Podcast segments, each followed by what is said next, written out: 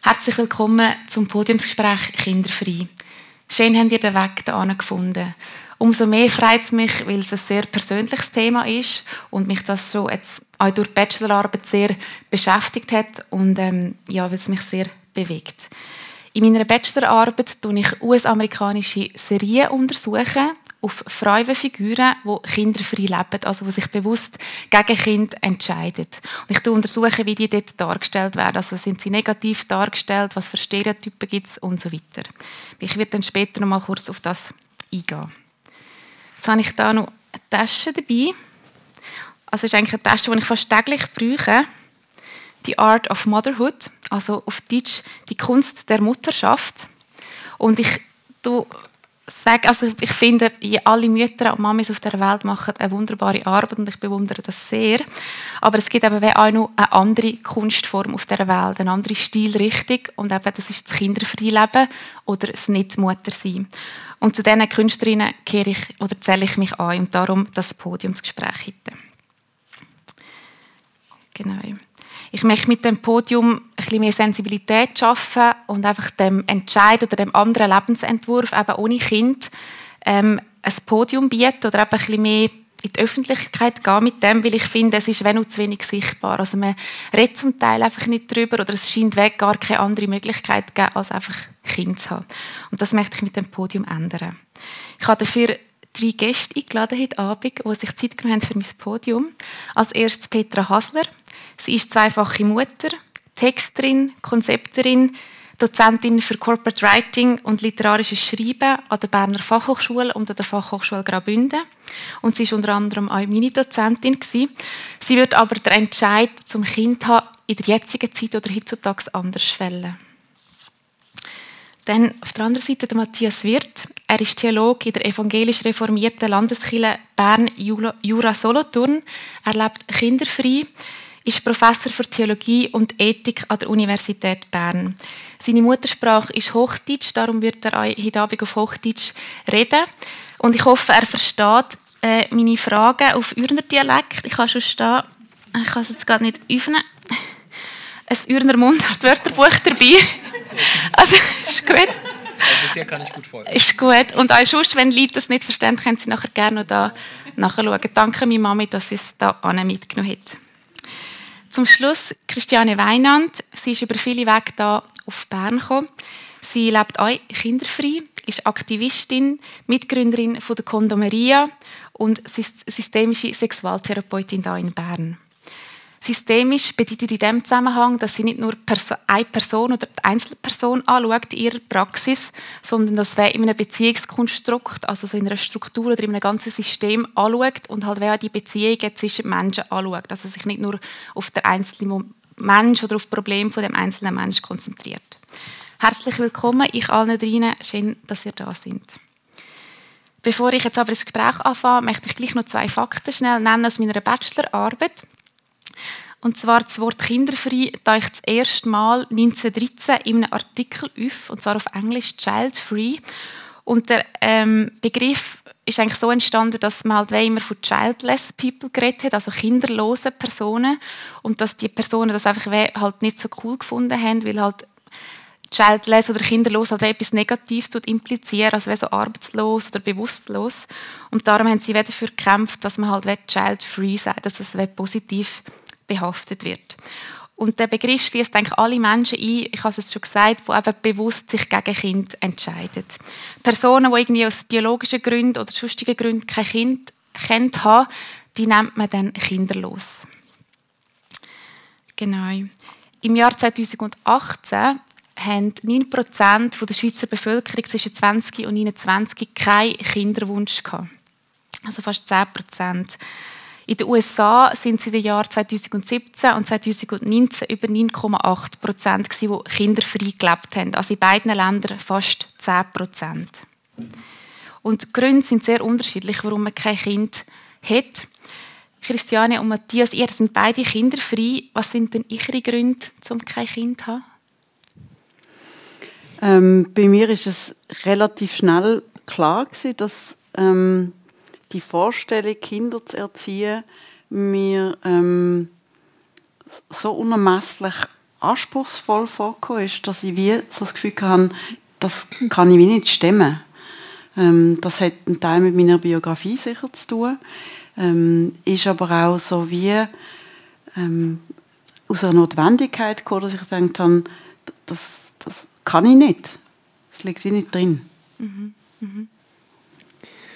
Ja, also bei mir hat es viele Gründe. Ich sag mal, vielleicht den, den ungewöhnlichsten. Ähm, ich kann es mir auch aus solchen Gründen nicht vorstellen, dass ich mich irgendwie wahrscheinlich moralisch überfordert sehe. Also ich leide jetzt schon bei meinen Nichten und Neffen mit, wenn da irgendwelche Klassenarbeiten abgehen und so weiter. Und ähm, ich habe die Schulzeit selbst toll gefunden, aber auch als eine Herausforderung. Und ich habe mir das immer irgendwie als Horror vorgestellt, jetzt ist noch drei, viermal alles mitzumachen. Ähm, und zwar nicht, weil es mir egal wäre, sondern im Gegenteil, weil mich das wahrscheinlich mega integrieren würde und ganz viel abverlangen würde und vielleicht auch mit meiner Berufstätigkeit. Also ich arbeite in der Wissenschaft, das fordert ganz viel Zeit. Ähm, und es bedeutet mir ganz viel. Das sind Dinge, die klingen vielleicht sehr äußerlich, aber das sind für mich schon Dinge gewesen, die sehr früh mir irgendwie klar gemacht haben, dass das wahrscheinlich kein Weg ist, der für mich in Frage kommt. Mhm, mh. Und Petra, du hast mir auch erzählt, aber dass du den Entscheid, Kind anders würdest, würdest fällen. Warum denn? Ja, also mir ist ganz wichtig zu sagen, dass ich es nicht bereue in dem Sinn, also dass ich meine Kinder natürlich sehr liebe. Aber die Herausforderung, heute Kinder zu haben, die ist schon enorm. Also auch wegen der ganzen Social Media, die medialen Einflüsse, ähm, Handy, ja, nein, ab wenn, sozialer Druck in der Schule. Ähm, ja, also die Erziehung ist sehr, sehr anspruchsvoll heute geworden, mhm. denke ich. Im Vergleich zu der Zeit, wo ich aufgewachsen bin, ist es schon nochmal, ja, wirklich eine riesige Herausforderung heute. Das ist so das eine, die Erfahrung, die ich gemacht habe. Äh, meine Kinder sind heute 15 äh, und 19. Äh, das andere ist aber auch so der Zustand des Planeten heute. Ich ähm, könnte nicht mit gutem Gewissen Kind auf die Welt stellen, weil ich selber einfach sehe, dass wir, wir Menschen das nicht im Griff haben, unsere Erde zu schützen und zu dieser Sorge zu haben. Und ja, das ist das eine noch, was den Planet angeht oder die Zukunft angeht. Und das andere ist auch die Popularisierung, die man heute hat auf der Welt, die autokratischen Staaten, die sich ausbreiten, der Krieg jetzt aktuell in der Ukraine. Es ist einfach so ein eine pessimistische Zeit, wo ich ähm, das schwierig finde, einen Menschen auf die Welt zu setzen, mhm. wo man nicht weiß, ähm, wie es dann in 50, 60, 70, 80 Jahren aussieht. Ja, und dann kommt nochmal etwas, was das Klima betrifft dazu, und zwar, ich denke, es ist die effizienteste Möglichkeit, das Klima zu schützen, wenn wir weniger Menschen sind. Mhm. Mhm. Das sind alles sehr nachvollziehbare Gründe, wenn ich finde. Und trotzdem werden halt Frauen immer nur, wo also vor allem Frauen, die kinderfrei leben, immer nur als egoistisch, als irgendwie karrieregeil oder asozial oder irgendwie sogar kinderhassend dargestellt. Christian, hast du dich auch so gegen Vorurteile wehren, so die, ja, die, die ich jetzt so genannt habe? Oder hast du das nicht so ähm, ich bin glaube in einer Zeit sozialisiert worden mit den 80er, 90er Jahren, wo wir in der Conemaria sehr viel ähm, Aktionismus hatten. Das heißt, wir haben quasi HIV ist aufgekommen, wir haben äh, Workshops gehabt, wir haben äh, Sexualpädagogik in die Schweiz gebracht, in der Deutschschweiz, wir haben Kondom verkauft. Also das ist an und für sich schon relativ eine untypische wie soll ich sagen, Berufswahl gewesen und, und damit auch so die ganze Frage von, was ist mit Feminismus los und, und was, was, was, was für Beziehungsmodell können wir uns vorstellen. Das heißt, ich bin auch nie so in eine klassische Familienrolle gedrängt worden, außer von meiner Familie. Also dort hat es die meisten Fragen gegeben und auch anhaltend gehabt, ähm, der Zeit, ob ich den mal heiraten will oder ob ich keine Kinder will. Also das traditionelle Familienmodell ist in meiner Familie sehr verbreitet und ich bin eine von denen, die ausbricht. Wir haben bei uns Gott sei Dank auch noch, ähm, so in der Generation von meiner Großmutter gibt es ein paar Tanten. Die haben dann einfach Tanten geheissen und die sind alle alleinstehend gewesen. Die haben zusammen in einem Haus gewohnt und dort ist das mehr so eine Art, äh, die machen ihr eigenes Ding, so. Aber so, dass ich als Erste angestanden bin und gesagt habe, für mich kommt das klassische Familienmodell gar nicht in Frage und damit auch die Kinderfrage ähm, kritisch betrachtet habe, hat eher einfach auch zu Irritationen geführt. Mhm. Also hast du dich dann ein bisschen von der Familie distanziert und sich dir dann halt in andere Kreise gesucht. Genau, das hat sich dann mit der Zeit natürlich okay. wieder gelegt und, und heute sind wir ja, ganz ein enger Haufen nach wie vor. Aber es hat tatsächlich eine Zeit gegeben, wo ich sehr, ähm, vielleicht auch radikal mich von dem abgewendet habe. Ähm, ich, ich, bin nicht an die Hochzeit von meiner Schwester gegangen, ähm, aus Überzeugung, aus Protest, weil ich gefunden habe, äh, ihr macht da ein Rollenmodell weiter, das eigentlich nicht zeitgemäß ist. Mhm, mhm. Das hat ja sehr viel mit Stereotypen, Stereotypinnen zu, zu tun, wo man so alle in den gleichen Topf dann rührt, auch mit diesen Vorurteilen. Matthias, was ist denn im Christentum der Stereotyp frei oder wie wird frei angeschaut im Christentum? Also ich würde jetzt natürlich gerne nicht mit dem Stereotyp anfangen, aber ich kann natürlich gerne mit dem Stereotyp anfangen. Das ist natürlich klar. Äh, da geht es um Reproduktionswünsche. Also das Christentum wird ja irgendwie damit sehr assoziiert. Also die, die wenigen paradigmatischen Frauenrollen oder Personen, die man mit dem weiblichen Geschlecht identifiziert, äh, fallen wesentlich durch Reproduktionserfolg oder Struggle damit auf. Also insofern ist das Christentum sicher eine Quelle, die für diese normative Aufladung gesorgt hat. Da gibt es auch andere als das Bürgertum des 19. Jahrhunderts zum Beispiel wäre auch als eine Quelle zu nennen, mit allen Verbindungen auch zum Christentum. Aber im Christentum, wie auch im Judentum, die gehören ja auch eng zueinander, spielt die Reproduktion eine große Rolle und Personen, die dem weiblichen Geschlecht zugeordnet werden, die einen Uterus haben, äh, sind mit diesem Imperativ verbunden. Und in den Religionen kommt natürlich, sagen wir mal, eine Auratisierung dazu. Also das bedeutet, dass es eben nicht nur sozusagen um, sagen wir mal, bürgerliche, bürgerliche horizontale Pflichten geht, sondern das hat auch sozusagen religiöses Charisma. Also es geht um die Zukunft. Mhm. Ähm, ähm, und insofern hat es eine enorme normative Aufladung.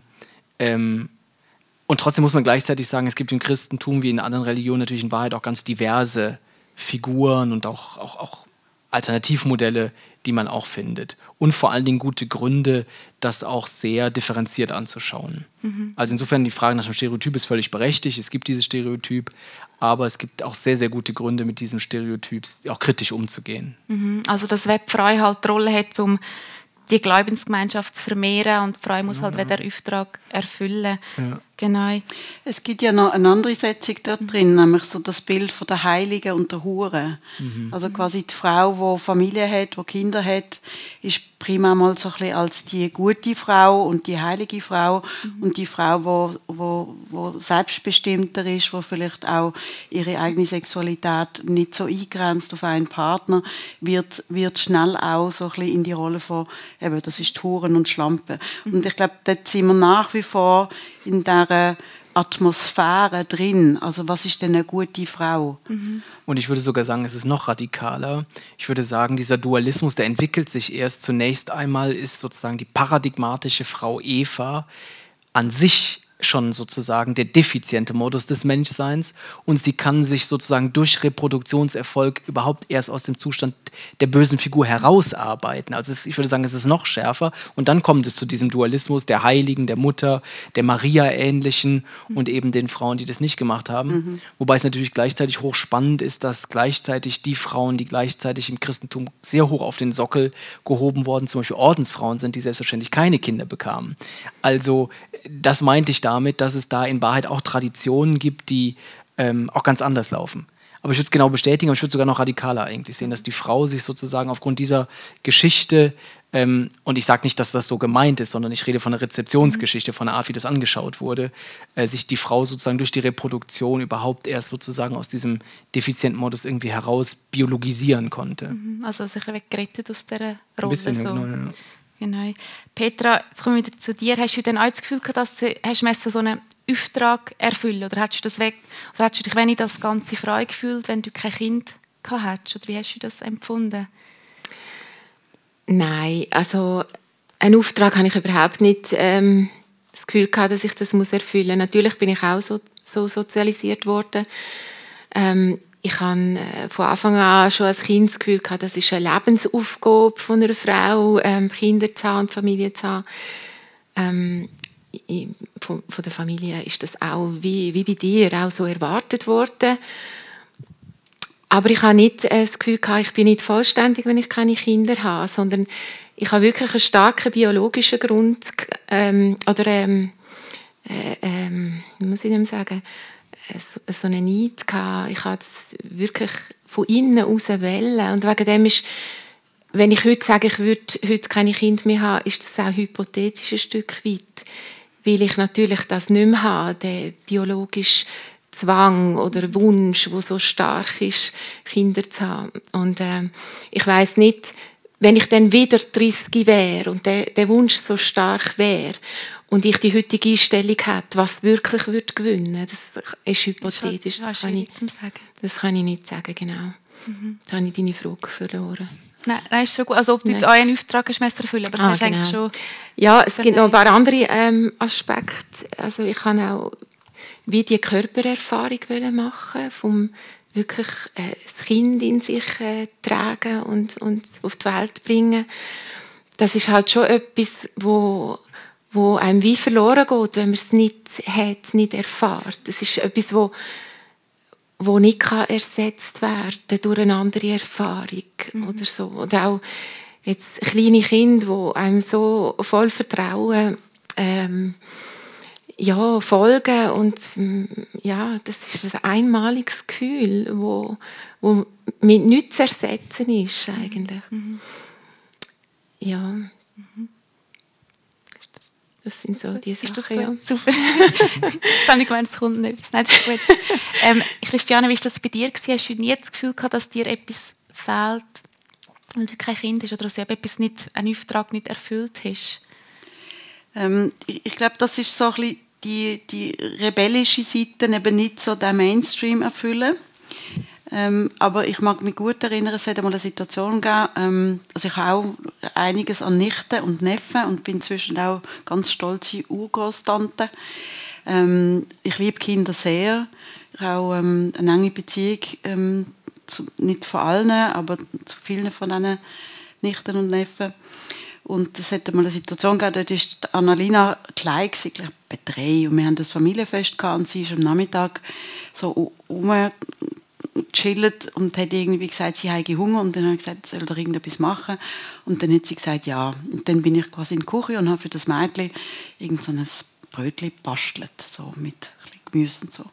Und dann ist genau das, was du vorhin gesagt hast, ist passiert. Sie hat mich in dem Moment als Hauptbezugsperson erkannt und hat eine Art Bindung mit mir aufgebaut, wo das Fürsorgliche, also ich bin die Vertrauensperson und sie geht in Kontakt mit mir und erwartet von mir, dass ich mich so um sie kümmere. Also es ist ja nicht eine ausgesprochene, äh, reflektierte Erwartung, sondern wie klar, die, die schaut jetzt, die kann das auch. Mhm. Und, ähm, und die Zuschreibung, die positive Zuschreibung, dass ich es vielleicht hätte können und auch in dem Moment unglaublich gern gemacht habe, da habe ich so das erste Mal so eine Art Schmerz gespürt, dass sie die Erfahrung in dem Sinn so nie wird machen. Mhm, und ich glaube, es hat immer wieder verschiedene Etappen gegeben im, im Älterwerden oder im Reiferwerden, wo es immer wieder so eine kleine Schräglage hat oder was so eine Auseinandersetzung gebraucht hat. Ähm, die letzte war mit der Frage von, ja, jetzt werde ich älter, die wohnen alle in Deutschland, ähm, wer kümmert sich denn mich, um mich, wenn ich alt bin? Also das sind also traditionelle Rollen. Ich meine, heute können wir Alters-WGs gründen, wir können andere soziale Gefolgschaften haben, wir können äh, Ersatzfamilien kreieren. Das ist alles möglich. Mhm. Aber es gibt so der biologische Teil von Zugehörigkeit oder von Kernfamilie oder vom in einem Clan sein und dann zu merken, ja, aber ich mache keine Nachfolge oder für mich ist dann niemand da, mhm. wo, wo einfach eine emotionale Auseinandersetzung braucht. Mhm. Ich glaube, darum muss man sich immer wieder stellen. Mhm. Es kommt halt ein auf Moment, das ist so ein bisschen Momentaufnahme, halt, je nachdem, genau. was man gerade und, erlebt. Und ich glaube, mir ist es gut gelungen, aber ich kenne einige Frauen jetzt in meinem Freundeskreis oder weiteren Freundeskreis, die sehr lang in dieser Ambivalenz stecken geblieben sind und zum Teil dann auf eine Art wie Kinder frei haben wollen sein, aber auch so das Modell, aber wäre es nicht doch schön, eine Familie und einen Partner zu haben und, und so in dem dysmorphen Gefühle stecken geblieben sind. Und ich glaube, dort ist der Leidensdruck zum Teil wie groß, weil mhm. das nicht so besprechbar ist. Du kannst nicht so gut mit anderen über das reden, mhm. mhm. ähm, weil es vielleicht auch gewisse Scham gibt, genau das, was du am Anfang gesagt hast. Ja, aber eigentlich, oder wieso hast du keine Kinder? Mhm. mhm. Dass man das auch nicht versteht. Das hat dir das weh, oder vielleicht, Matthias, bei dir hat das wirklich gefehlt, das Umfeld, um darüber zu reden, also so, oder ein Verständnis für ihren Entscheid, oder wie haben die das empfunden?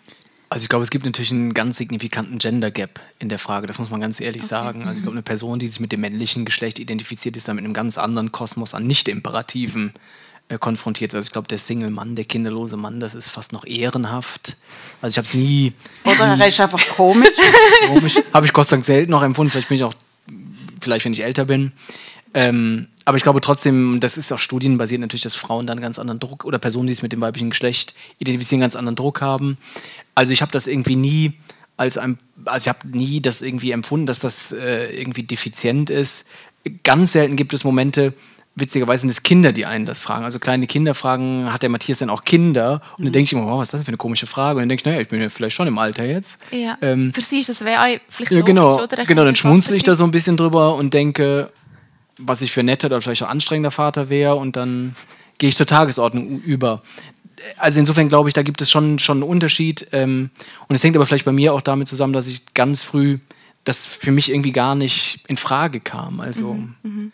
ähm, vielleicht aber auch aufgrund eines Umfelds, in dem ich groß geworden bin, in dem beides absolut selbstverständlich war. Also ich kenne Männer und Frauen, die für mich prägend waren, die keine Kinder hatten. Mhm. Und ich kenne Männer und Frauen, die eben Kinder hatten. Und das war genauso selbstverständlich. Also ich habe da vielleicht auch Glück gehabt, in einem ganz unaufgeregten Terrain groß zu werden, wo beides absolut auf Wertschätzung getroffen ist. Also Kinder, das ist auch meine eigene Haltung, finde ich, würde ich genauso sagen, sind toll und witzig und inspirierend. Ähm, und andere Personen haben eben andere Themen und sind mhm. genauso. Ich habe das nie so gegeneinander ausgespielt. Und ich würde sogar eher sagen, dass ja auch jeder erlebt, dass Familien, wir reden jetzt so sehr positiv davon, wir haben es so ein bisschen angedeutet, wo auch die Probleme sind. Sie sind einerseits sehr anziehende Orte. Wir haben es gerade während Corona auch erlebt, wie wichtig so soziale Interaktion ist in all den verschiedenen Formen. Zugleich aber, und das wissen wir ja alle auch, sind Familien auch ganz klassische Fluchtorte. Mhm. Also die Familie ist auch ein Fluchtort. Ja? Mhm.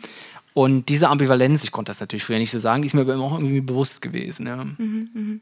okay, also hat dir das wenn nie gefällt, einfach so ein bisschen das Umfeld? Ja, genau. Wie war das bei dir, gewesen, so das Umfeld oder die Akzeptanz? Ich, ich gerade müssen schmunzeln, wo du, wo du gesagt hast, wenn eben die Frage an, von Kindern kommt, mhm. oder, dann habe ich immer gesagt, ich habe zwei Zimmerpflanzen. das längert schon so. so. Und dann sind alle so völlig verdattert, weil das erwartest du nicht und damit ist irgendwie auch das Gespräch wie, also ja, einfach humorvoll aus, aufgelöst. Mhm. Und wenn dann nochmal eine nächste Folge ist, habe ich gesagt, nein, ich habe keine Kinder. Und dann ist manchmal auch ein bisschen weitergegangen.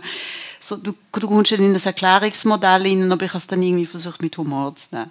Cool. Zum, zum die Leute auch nicht so irgendwie in dieser super Ernsthaftigkeit drin zu behalten. Mhm, mhm. So. Ja bleiben wir doch gerade noch so bei dem Gender Gap vielleicht. Du hast mir auch gesagt, in der Praxis vor allem sind es meistens oder vielfach Frauen, die gerne einen Kinderwunsch haben und dann den Sex so ein bisschen fun funktionalisierend machen. Also dass weder Sex nicht funktioniert, sondern sie schauen das einfach als Funktion an, zum Kind haben, nicht als irgendwie Lust, Erlebnis oder so.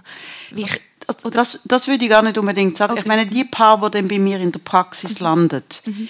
Ähm, dort hat sich quasi ein Konflikt aufgetan. Also das heißt, wenn der Mann sagt, du willst mit mir sonst nicht ins Bett, aber in dem Moment, wo du einen Kinderwunsch hast, bist du tatsächlich initiativ und willst mit mir, willst mich verführen. Mhm. Und dann kommt sich der Mann irgendwie blöd vor und sagt, also du bist gar nicht an meiner eigenen Sexualität oder an unserer Paarsexualität interessiert, sondern du bist an mir als Samenspender ähm, interessiert. Mhm, mhm, und das gibt Konflikt in der Partnerschaft. Oder was ich auch immer wieder habe, ist, dass Frauen, wo wo durch verschiedene Behandlungen, durch ähm, Hormongaben, ähm, wirklich ganz frustrierenden Verlauf haben, wo das Kind sich nicht eingenistet hat und wirklich also medizinisch eigentlich alles versucht haben und das Kind ist immer noch nicht gekommen und der Partner dann sagt, ja quasi jetzt hören wir mal auf mit dem ganzen Theater und die Frau dann in so einen Trauerprozess hineinkommt, wo der Mann dann vielleicht nicht so richtig kann nachvollziehen, was jetzt der Trauerprozess eigentlich bedeutet, weil er einfach eine andere Rezeption zu dem Thema hat. Mhm. Und dann geht es mehr so darum, wie, was hat der Trauerprozess für einen, für eine Folge auf ihre gemeinsame Sexualität, wo dann vielleicht durch den Trauerprozess auch einen Moment lang nicht mehr stattfinden kann. Mhm, mhm. Wie kann man denn so ein bisschen von dem wegkommen, also dass es halt dann wieder funktioniert? Also gibt es da eine Lösung oder ist das, braucht es halt einfach auch Zeit in diesem Fall? Naja, über die funktionierende Sexualität sehe ich eher kritisch, weil was ist eine funktionierende Sexualität, oder? Mhm. Und ähm, ich, ich glaube, die genussvolle Sexualität, das ist das, was, was für viele Leute auch das ist, was sie sagen, das ist eine Sexualität, was schön ist, dass man sie kann haben. Und wenn, wenn Konflikt in Partnerschaften über die Sexualität besteht, dann ist es häufig so, dass du zuerst einmal wieder einen gemeinsamen Kommunikationsboden musst erarbeiten. Mhm. Also du musst die, die Konfliktpunkte oder die gegenseitigen Schuldzuschreibungen, die musst du mal ein bisschen abarbeiten. Und dann kannst du das Feld eröffnen und sagen, und was verstehen wir denn unter Genuss in Bezug auf Intimität? Und dann gibt es ja verschiedene Formen von Intimität und die Sexualität, wo wir jetzt so würden sagen, das ist die, wo sehr körperlich ist und mit äh, Penetrieren und so weiter, ist mhm. einfach eine Facette davon. Mhm. Okay, ja. Ähm, jetzt muss ich gerade schnell nachlesen, Entschuldigung. Ähm, Matthias, du hast mir gesagt, dass, oder du hast vorher gesagt, dass die Frau als ähm, Auftragserfüllerin angeschaut wird, also dass sie sich wem muss fortpflanzen muss. Gleichzeitig ist aber das Christentum keine Fruchtbarkeitsreligion. Ähm, kannst du das noch ein bisschen näher ausführen oder wie hat sich das verändert? Genau, das war ja ein bisschen meine Provokation in unserem Vorbereitungsgespräch, dass ich das ausdrücklich gesagt habe, dass das Christentum keine Fruchtbarkeitsreligion hat, ist, obwohl es einen ganz anderen Ruf hat. Also das Christentum, wir haben es ja gerade ein bisschen erarbeitet, äh, steht für was anderes. Also gerade weil es sich ja auch im Bereich Bildung so engagiert hat, weil es das Muttersein wenigstens nach dem Nonnesein einigermaßen geadelt hat. Ähm, aber am Nonnesein merkt man ja schon, äh, also so ganz einfach ist es eben nicht. Es ist eine ganz komplexe Angelegenheit. Wie ich das meine mit der Fruchtbarkeitsreligion, ist, dass in dieser religiösen Bewegung die Gründungsfigur, die heißt ja Jesus, ähm, gesagt hat, also jedenfalls in den Narrativen, die es dazu gibt, dass die, die da in die direkte Nachfolge kommen, dass die ihre Familien sogar verlassen müssen. Und ähm, nicht mehr heiraten und sozusagen ganz Hingabe praktizieren. Das hat ganz vielfältige Gründe, das ist auch hochkomplex. Wir wissen gar nicht, ob das historisch so war zum Beispiel, das muss man in aller Offenheit sagen. Aber es hat eine krasse Geschichte evoziert. In der Schweiz ist ja, glaube ich, das berühmteste Beispiel dieser äh, Nikolaus von der Flü, mhm. der, ist, ich finde es eine völlig verstörende Geschichte. Wenn ich Papst gewesen wäre, ich hätte ihn auch nicht heilig gesprochen. Ich finde es völlig daneben, seine Frau mit seinen sieben Kindern da in so einer da sitzen zu lassen. Moment. Ich will jetzt hier aber keinen Moment. Genau. Also können wir gleich über reden. Aber das ist jedenfalls ein Beispiel natürlich dafür, dass die, ähm, die Kinderfrage ähm, nicht an erster Stelle steht. Mit allen Problemen übrigens auch. Mhm, mhm. also wenn, wenn das so ist, dass Kinder Familien, jedenfalls im Katholizismus, im Protestantismus ist es nochmal anders, äh, also höchstens auf zweiter Stelle sind, müssen wir uns auch fragen, was das an Verächtlichkeit gegenüber Kindern und Frauen auch bedeutet hat. Also die, mhm. den Strang haben wir auch im Christentum, in anderen Religionen, aber auch sehr dominant im Christentum. Also die Tatsache, dass wir bis heute erleben, dass die in, körperliche Integrität von Kindern offenbar verhandelbar ist in, sagen wir mal, rele relevanten Strömungen des Christentums, hängt auch damit zusammen, dass sie nicht ganz in diese Idealisierung hineinpassen. Mhm. Einerseits werden sie hochgradig idealisiert und im Konkreten dann aber doch auch nicht. Und im Protestantismus ist es natürlich auf eine andere Weise komplex. Da ist sozusagen das Kloster in die Familie übergewandert, also der Inbegriff der Bildung, ähm, der Frömmigkeitsstrukturen und so weiter wird vom Kloster in die Familie verlegt, mit aller Aufladung, die das bedeutet hat, auch mit aller Belastung, die das mhm. bedeutet hat. Also ich sage jetzt nur so ein paar Schlagpunkte natürlich, um deutlich zu machen, dass das ein sehr komplexes Feld ist, in dem Reproduktion, Kinder einen zentralen Stellenwert haben, aber doch einen auch verhandelbaren Stellenwert mit allem, was das an Freiheit für Frauen oder für Personen, die sich mit dem weiblichen Geschlecht identifizieren, bedeuten, aber auch mit allem negativen Zungenschlag, den das für Frauen, aber auch für Kinder bedeuten kann. Mhm, mhm. Also da wäre so zwei mhm. Stränge oder zwei Seiten. Möchtest du noch etwas? Nein, wenn wir über den Niklas von der Flü anfangen, dann also. geht das in eine ganz andere Richtung. Okay, dann machen wir doch das. ich, einfach, ich kann nur das Veto Ich bin gespannt, wie das ausfällt. das ist gut. Dann können wir das am Apro nachher machen.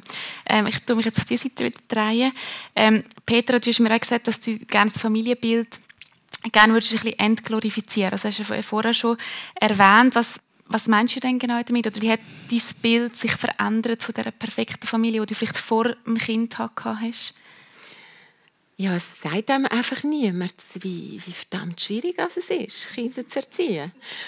Und ich glaube, das hat damit zu tun, dass man Angst hat, ähm, wie als unfähig oder Fehler zuzugeben oder, oder so, oder als unfähig da, äh, sich selber zu zeigen oder, oder ja. Ähm, und ich, ich erlebe es immer noch heute, dass alle von schönen Ferien erzählen und irgendwie so wirklich, wie, wie schwierig es ist im Alltag oder wie viele Ferien wirklich in die Hose gehen mit Kind. ähm, das sagt einem einfach niemand, mhm. um jetzt gerade beim Thema Ferien zu bleiben. Und ich denke, eben, das hat auch mit der Idealisierung zu, zu tun, ähm, wo wo Familie haben, Familie sie immer noch hat in unserer Gesellschaft. Und das erhöht dann natürlich auch den Druck. Erstens auf die Paar, die Kinder haben, mhm. wo das Gefühl haben, sie müssen es dann auch so perfekt machen wie das Bild, das sie haben. Und dann merken, sie, äh, sie ähm, scheitern daran und es ist sehr schwierig. Mhm. Und es erhöht auch den Druck auf ähm, Paare, die keine Kinder können haben, weil sie denken, ja, es ist ja so schön und sie verpassen so viel. Dabei ist es wirklich ein Knochenjob. Mhm, mhm. Okay. Also es, ist so, es hat ein bisschen mit dem zu tun, dass, dass man das auch nicht sieht in den Medien oder irgendwie mhm. im Fernsehen oder so. Oder man hat einfach immer mhm. das Bild von der perfekten Familie ähm, im Kopf. Haben die denn, fragen alle, haben die denn auch das Gefühl, dass es zu wenig eben gezeigt wird, dass es halt auch schief geht. Das Gleiche jetzt auch in Verbindung mit dem kinderfreien Leben, dass es halt zu wenig gezeigt wird, dass es auch andere Lebensweisen oder andere Lebensentwürfe gibt. Oder wie ihr das, erlebt ihr das?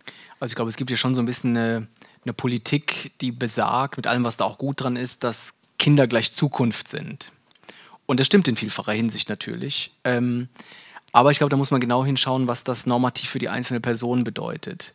Ähm, also ich glaube, man kann beides denken. Also man kann das plausibel halten aus politischen Gründen, aus demokratischen Gründen, aus ganz basalen ähm, biologischen Gründen auch. Ähm, man kann es aus wissenschaftlichen Gründen auch so sagen. Und gleichzeitig muss man aber aufpassen, wie man dann mit der normativen Aufmerksamkeit auf agiert. Also bisher ist es ja so, dass dieser Satz in Geltung ist und das bedeutet irgendwie für uns alle, dass wir da angesprochen sind. Mhm. Aber da muss man, glaube ich, genau hinschauen. Eine Gesellschaft funktioniert, glaube ich, gut oder sogar besser, wo das sehr frei ist. Also wo Personen nach ihren Fähigkeiten, nach ihren Berufungen vielleicht auch, ich sage es immer ein bisschen pathetisch, ihr Leben führen können.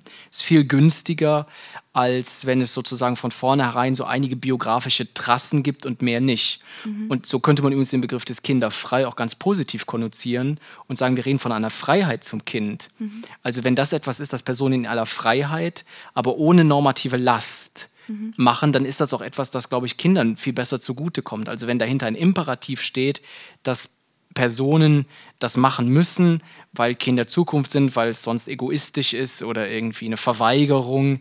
Ähm, ob das wirklich im Sinne des Kindeswohl ist, würde ich auch bezweifeln. Mhm. Und insofern, glaube ich, ist dieses Kinderfrei, so würde ich es jetzt mal auch interpretieren, auch eine Möglichkeit, ähm, ganz genau hinzuschauen, was die Einzelnen gut können, was sie auch brauchen und was am Ende die günstigste Prognose hat. Am Ende werden Familien, glaube ich, jede Familie, egal wie günstig es ist, wir, wir alle kommen ja aus Familien in der Regel, ähm, wissen, wie komplex diese Dinge sind. Ich sage nochmal, es ist auch ein Fluchtort. Mhm. Ähm, und trotzdem, glaube ich, sind die Startbedingungen am günstigsten, wenn es eben nicht auf der Basis ähm, von gesamtgesellschaftlichem Zwang stattfindet, mhm. wie überhaupt natürlich jede äh, Praxis, jede Handlungsform, die sozusagen äh, zwangsinitiiert ist, ganz fundamentale Probleme hat. Mhm. Also insofern würde ich sagen, ähm, diese Kinder sind Zukunft, daran kann man festhalten, ohne daraus sozusagen einen generalisierten Imperativ abzuleiten, mhm. sondern ganz im Gegenteil. Also wenn Kinder Zukunft sein sollen, geht es um gute mhm. Rahmenbedingungen auch für Kinder, geht es mhm. um ihren Schutz und so weiter.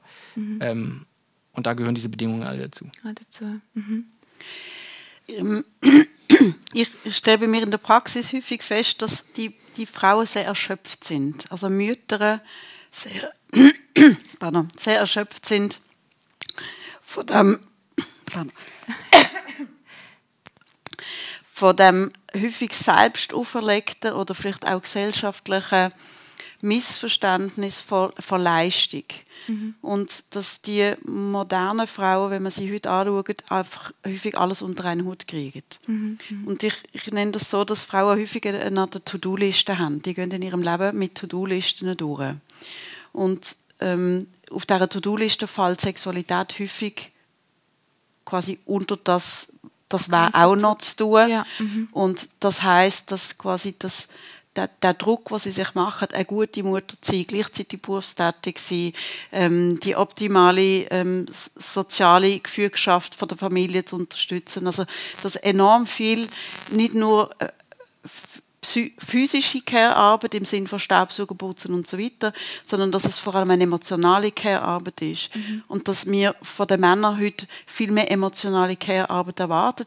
Die Männer, die heute aber die, das sollten machen, immer noch in einem alten pädagogischen Verständnis von Männlichkeit erzogen worden. Und dort klafft ein Gap. Das heißt, mhm. wir haben viel Konflikt von Frauen, die sagen, ich will eigentlich jetzt die Gleichwertigkeit in der Familienerziehung erfordern und Männer damit wie quasi sich neu mit diesen Vaterrollen mhm. identifizieren und damit auch eine andere emotionale Verantwortung übernehmen mhm. Und das erschöpft alle, weil das ständig auch Konflikt gibt und mit deren Idealisierung von Kindererziehung oder wo genau das, was du vorhin beschrieben hast, ich meine, die Ansprüche sind größer geworden.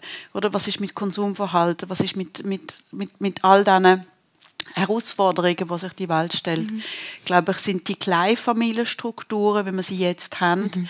einfach auch sehr schnell an einem Punkt, wo sie erschöpft sind. Und ich mhm. glaube, wir haben früher die Clans gehabt, mit Großfamilien, wo das auf mehrere Leute verteilt war, wo du mehrere Kinder hast können betreuen. Das ist viel ökonomischer. Ähm, ist sozial verträglicher, weil du einander kannst ausweichen. Mhm. Du hast heute viel mehr Konflikt in Kernfamilien weil einfach die Anforderungen und die Belastungen enorm hoch sind. Mhm, mhm. Ja. Möchtest du auch etwas sagen? Oder? Ja, also eben das Thema Kleinfamilie, das sehe ich schon mhm. auch als grosse äh, Problematik von unserer Gesellschaft. Mhm. Das ist etwas Schwieriges, wenn man so wirklich allein verantwortlich ist als Eltern für Kinder und sich das nicht mehr verteilt wie früher, wo man noch vielleicht Großeltern im Haus hatte oder in einer Dorfgemeinschaft gelebt hat und sich das mhm. einfach auf mehrere Personen verteilt hat. Mhm. Man ist dann einfach sehr schnell am Anschlag und mit diesen verschiedenen Belastungen, wo man hat, vor allem als Frau. Es ist, hängt am Schluss immer noch an der Frau. Das mhm. hat man jetzt auch in der Corona-Pandemie gesehen. Ähm, Homeschooling, das haben die Frauen gemanagt, mehrheitlich. Mhm. Mhm. Und ja, es, es hängt am Schluss immer an den Frauen, immer noch. Also mhm. es hat sich ein bisschen bessert, aber mhm. das ist Belastung das, das, ist schon das Bild oder, oder die Erwartung, die man ein hat. Jetzt sind wir ein bisschen weggekommen von der Frage zu der Darstellung in den Medien. Ich möchte aber gleich noch schnell drei Szenen zeigen von meiner Bachelorarbeit, die ich eben untersuche.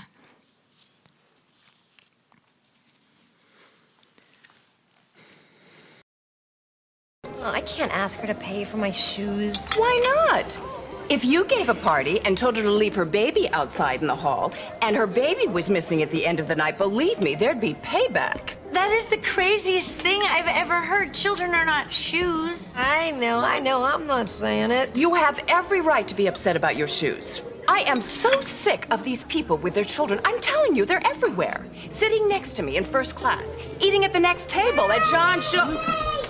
Look at that. This place is for double cappuccinos, not double strollers. I'm sorry.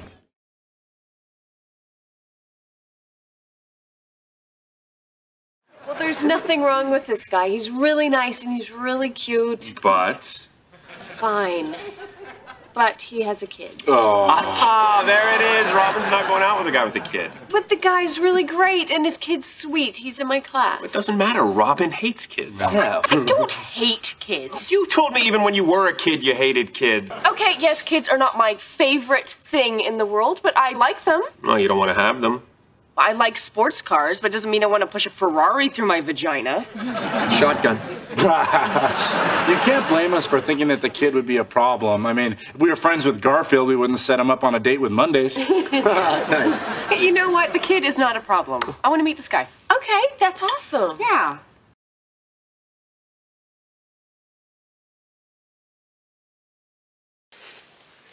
You won't regret this. I know it won't. I promise I'm going to give you the best life. We're going to be a New York power couple, law by day, love by night. And when we have kids, world, watch out. Saz, Litz, they're going to be ridiculous. Wait, what? I mean, let's face it. Our kids, they hit the genetic lottery. Louis, I don't want kids.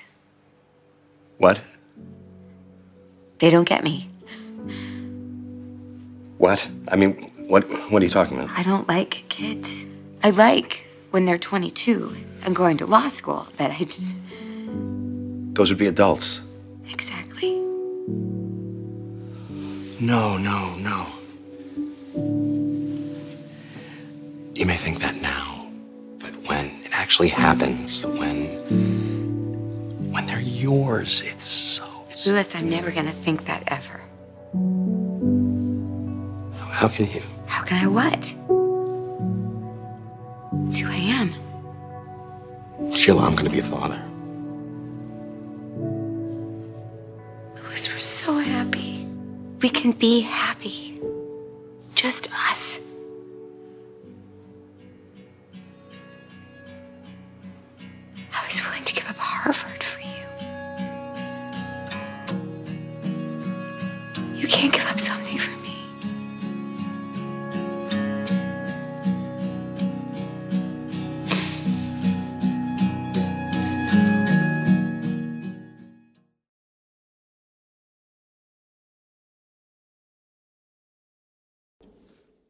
Get lunch? I can. Hallie and Michael were up all night and I'm way behind here. Oh, no, are they sick? No, they were just laughing and playing like a couple of jerks. Boy, they're cute, but they ruin everything. I get that. You know, I've been thinking lately that maybe I don't want kids. Are you crazy? Of course you want them. It's amazing. You just said they ruin everything. I'm allowed to. It's their fault I pee when I laugh. On, why is it crazy to say I might not want kids? Oh, it's not crazy. It's just wrong.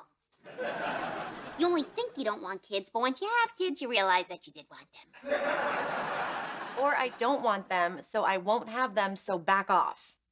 Ah, you sound just like me before I became a mom and learned what the meaning of love was. Wow, I cannot believe how condescending you're being. Look, I know it's scary, but you're gonna be a great mom. I know I'd be great, but the point is, I don't want to be one. Maybe it wouldn't be great. Kinda got a temper. You know, not everyone needs to have kids to be fulfilled.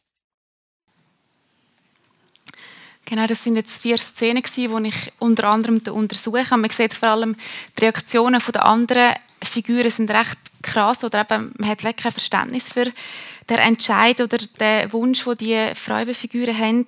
Was sollte sich Ihrer Meinung nach ändern, dass so Reaktionen anders sind? Also was könnte man machen, dass es mehr Verständnis gibt zum kinderfreien Leben? Gibt es da? Ja, ich denke, ähm, die Gesellschaft sollte offener werden für alle Lebens-, Beziehungs-, Familienformen generell. Ich denke, wir sind da auch schon ein bisschen auf einem Weg dazu, aber wir sind noch lange nicht angekommen.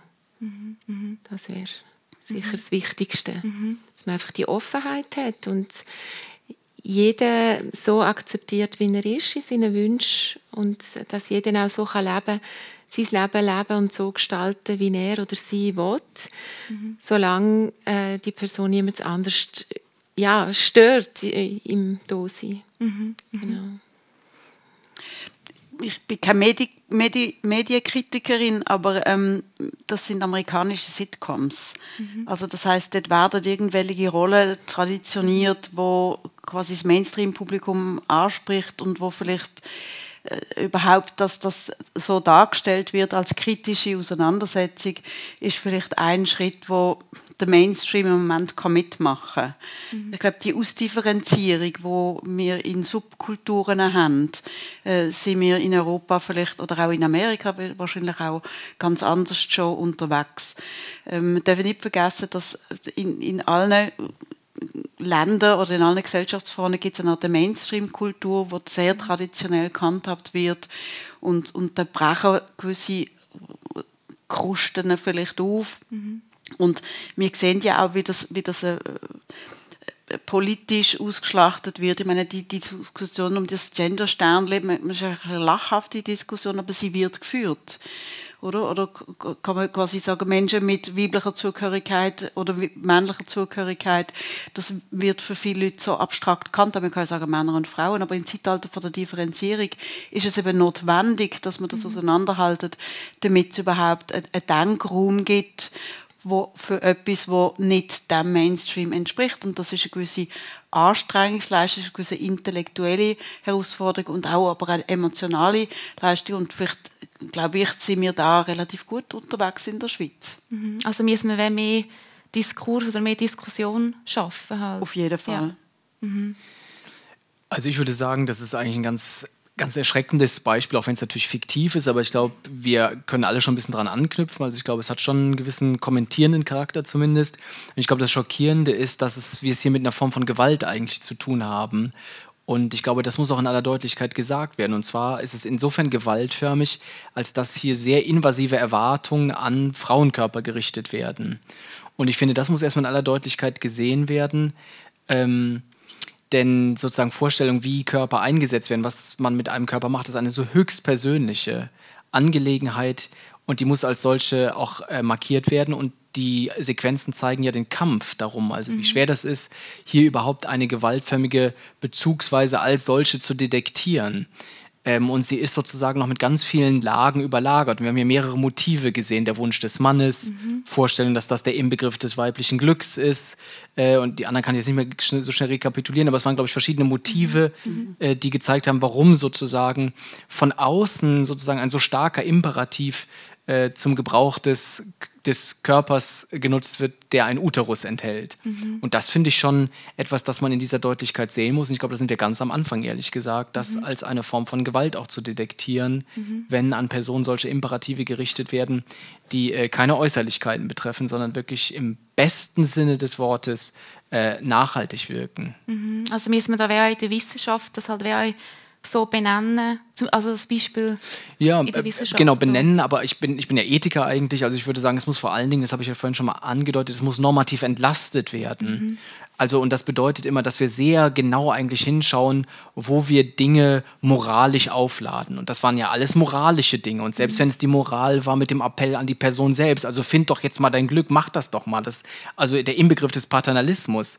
Also alle Personen, die wir gehört haben, waren eigentlich Überzeugung, dass die Frauen, die angedeutet haben, das könnte nicht ihr sein, dass sie sich täuschen über ihren eigenen Willen. Mhm. Ja, das ist ein klassischer paternalistischer Kontext. Und manchmal ist der Paternalismus gut. Also wenn wir heute Abend uns mit Freunden treffen, die gehen alkoholisiert in die Aare, dann müssen wir kurz paternalistisch eingreifen. Dann müssen wir das aber rechtfertigen. Und die Rechtfertigung ist dann, naja, alkoholisiert, morgen früh wird die Person froh sein, nicht tot zu sein. Also ist es gut, sie mal gerade zu packen. Mhm. Und diese Reflexionsleistung, also wann ist es sozusagen legitim oder vielleicht sogar geboten zu intervenieren, das müssen wir viel mehr im Einzelfall machen und nicht in so einer generalisierten Weise. Mhm. Mhm. Okay. Und was, es ist, ich, mir fällt jetzt auch ein, oder? Meine, die, die Diskussion, die jetzt in Amerika wieder hochgekocht ist, oder? also das Recht auf Schwangerschaftsabbruch und die Debatte dort drüber erinnert mich an eine Debatte, die wir in Europa oder? Mit, mit der Emma vor 30, 40 Jahren geführt haben. Und ich bin auf eine Art wie fassungslos, dass wir die Kurven nochmal drehen müssen und dass es auch da in der Schweiz und in Europa populistische Kreise gibt, die dort, äh, sich sehr dazugehörig fühlen wo, wo ich auch denke, also, also ich meine, die ganze Frage von Feminismus steht da eigentlich wieder zur Debatte. Mhm. mhm. Also was ist denn mit dem passiert? Mhm. Mhm. Man muss natürlich ein bisschen aufpassen, glaube ich, dass man nicht sagt, die USA, sondern es gibt bestimmte Kreise, die gerade auch offenbar demokratische Mehrheiten haben. Aber das haben sie nicht gemeint, aber das ist mir immer, oder du war es mir wichtig, das irgendwie zu sagen. Und als Ethiker würde ich sagen, mich wundert es überhaupt nicht. Also die Erfahrung ist, dass moralische Trümpfe nicht akkumulieren. Also die Vorstellung, dass sozusagen wir moralisch immer so weiter hochgehen, äh, das zeigt auch die kriegerische Situation, die wir gerade in Kontinentaleuropa haben. Also mit anderen Worten, ich glaube, so moralische Dinge, wie wir uns aufeinander beziehen, wie wir Rücksicht nehmen, das ist etwas, das wir permanent sozusagen als sehr schützenswert darstellen müssen und nie sozusagen glauben können, oh, das haben wir jetzt. Mhm. Ähm, das wäre mir, glaube ich, noch wichtig dazu zu sagen. Mhm, mh. Also man wirklich dem auch wirklich Räume schafft und Platz gibt und eben mehr Akzeptanz mhm. schafft. Das probiere ich zum Beispiel da mit dem Podium auch zu machen. Wenn ich jetzt so auf die Zeit schaue, kommen wir langsam, langsam zum Schluss. Ich habe am Schluss noch so zwei philosophische Fragen. Was ist denn so der Sinn vom Leben ohne Kind oder wo kehrt man denn an ohne Kind? Ich weiss nicht, du kannst, kannst sicher zu dem auch etwas sagen. Ja, also als ich Kind hatte, ist der Sinn des Lebens ähm, klar gewesen. Also die Frage, die mich vorher sehr stark umtrieben hat, ähm, die äh, ist weg gewesen. Die ist einfach erledigt gewesen, weil ich gewusst, wo ich hingehöre, ich gewusst, was ich zu tun habe, ich gewusst, wie mein Tagesablauf ungefähr ist. Ist ja dann immer gleich anders gewesen. Ähm, ja, äh, ich würde sagen, der Sinn vom Lebens der muss nicht in Kinder äh, gefunden werden. Der kann natürlich, also eben, wie gesagt, es ist dann erledigt gewesen, aber der Sinn von, vom Leben ist viel mehr, dass man ähm, etwas findet, wo man mit Hingabe macht, dass man ähm, sich so verhaltet im Leben, dass man ähm, ein gutes Gefühl hat für sich und aber auch für die anderen Menschen ringsum. Ähm, dass man im Leben auch einen Sinn gibt, nicht einen sucht, sondern sich überlegt, wie wird denn mein Leben sinnvoll? Und eben, wie ich einstiegs gesagt habe, ich bin nicht so sicher, ob Kinder haben wirklich noch sinnvoll ist heute. Mhm. Mhm. Was ist Ihr Sinn vom Leben? Ich bin im Moment in einem Masterstudiengang zur spirituellen Theologie. Also das heißt, ich habe mich jetzt nochmal dazu entschieden, mich dieser Frage ernsthaft zu widmen, ähm, weil sie so leicht nicht beantwortbar ist. Mhm. Also ich glaube, man kann auf die Frage ganz unterschiedliche Antworten finden. Ich finde, schlussendlich ist es für mich eine spirituelle Auseinandersetzung. Ähm, was nicht heißt, dass das Leben an und für sich nicht grundsätzlich Sinn macht, weil dass wir überhaupt leben, scheint ja aus irgendeinem Grund einen Sinn zu haben. Also mhm. so, so banal wie das ist, wenn quasi zwei Menschen zusammenkommen und es entsteht ein Kind, ist es trotzdem jedes Mal eigentlich ein, Wunder von der Kreativität, dass wir überhaupt da sind. Mhm. Und jetzt kann man dann natürlich zusätzlich aufladen und das ist die Problematik von unserer Leistungsgesellschaft, dass, dass mit dem oder zwanghaft sind müssen geben, aber an und für sich macht das Leben schlicht, will man leben, für mich Sinn. Und ich kann jetzt dem noch einen oben draufsetzen, indem dass ich noch irgendetwas anderes finde, was sinnvoll ist. Ähm, aber äh, das darf ja jeder für sich frei entscheiden, was das könnte sein. Mhm. Mhm. Ja, jetzt haben Sie natürlich so in die Mitte meines Fachs gefragt, deswegen muss ich jetzt ein bisschen kompliziert darauf antworten. Also es gibt Am einen, Schluss, ne, so. genau, es gibt noch so richtig einen Mitbringen Sie fürs Wochenende. Also man kann unterscheiden zwischen einem schwachen Sinnbegriff und einem starken Sinnbegriff. Im schwachen Sinnbegriff kann man es ganz einfach beantworten, da würde ich sagen, es sind die Interexistenziale. Interexistenzial ist so etwas ganz Einfaches wie auf jemanden warten, für jemanden bangen, der Bahn hinterherrennen. Ähm, und das kann mit Kindern, glaube ich, sein. Und ich glaube, Kinder sind ein ganz und, und Kleinfamilien, wir haben das jetzt heute so ein bisschen gebächt, sind ein ganz klassischer Erfolgsort, wo das für viele Leute gut funktioniert. Diese Interexistenziale, füreinander eintreten, aufeinander hoffen, für jemanden warten. Das hat da einen ganz klassischen Ort. Und wenn ich jetzt den starken Begriff des Sinns anspreche, würde ich darauf aufmerksam machen wollen, dass es auch ein, ein ganz krasser Druckbegriff ist, der uns sozusagen ein lineares Leben, ein kohärentes Leben abverlangt und damit auch eine ich habe es jetzt ein zweites Mal gesagt, es tut mir leid, aber es ist dann auch eine Gewaltstruktur schnell. Also insofern würde ich sagen, müssen wir die Frage nach dem Sinn auch entlarven, als etwas, das von unserem Leben etwas abverlangt, dass wir als eine Matrix darauf leben, die zugleich aber führt, dazu führt, dass viele Erfahrungen zum Beispiel als defizient wahrgenommen sind, nämlich die, die nicht kohärent sind, die, die nicht linear sind, die nicht irgendeinem präzisen Ziel folgen. Insofern ist der starke Sinnbegriff, würde ich sagen, vor allen Dingen eine Problemanzeige, uns äh, auch zu befreien von solchen ähm, ja, von solchen Motiven, die auf unser Leben gelegt werden, denen wir dann folgen wollen, die Sinn verheißen. Und trotzdem gehen wir, das haben Sie beide ja ganz schön gesagt, irgendwie mit leeren Händen hin. Deswegen würde ich sagen, wenn liegt Potenzial in diesem schwachen Sinnbegriff und das andere lässt viel offen. Mhm. Also in der einfache, nach einem einfachen Sinn suchen oder nach den kleinen Sachen im Leben auch dort Sinn drin sehen. Genau, und dann aber Sachen. gleichzeitig eben diese Erfahrung des Nicht-Linearen, des Nicht-Kohärenten mhm. eben nicht als das Nichtige, als das Unbedeutende darzustellen, sondern das neu würdigen zu können, wenn wir nicht auf alles äh, diesen, äh, dieses Sinnanliegen im Sinne dieses starken Sinnbegriffs legen. Mhm. Mhm. Super. Jetzt sind wir schon Ende des Gesprächs. Eine Stunde ist schon ist sehr schnell gegangen. Wir können noch tausend andere Sachen besprechen oder darüber reden. Aber es wäre ein Stoff für eine nächste Diskussion. Herzlichen Dank, Matthias, Petra und Christiane, dass ihr da sind, dass ihr Zeit genommen habt für mein Podium. Danke, Petra, für deine ehrlichen Worte und dass du das auch ehrlich so da gesagt hast. Ich weiß, es ist nicht einfach, über euch so Sachen zu reden oder eben so einen Entscheid, vielleicht euch, oder was dass du heute anders würdest fällen, dass du darüber geredet hast. Äh, Matthias, danke für deine historischen oder ähm, theologischen Inputs, nein, persönlichen Inputs. Und Christian, auch dir, danke für deine persönlichen und auch Praxis-Inputs, ähm, die du mir da gegeben hast. Zusätzlichen Dank an Elias und am ganzen Team von Untas Generationentandem, die mich da sehr stark unterstützt haben. Ohne das wäre das, auch das Technische und auch die Aufnahmen und alles gar nicht möglich gewesen. Danke vielmals.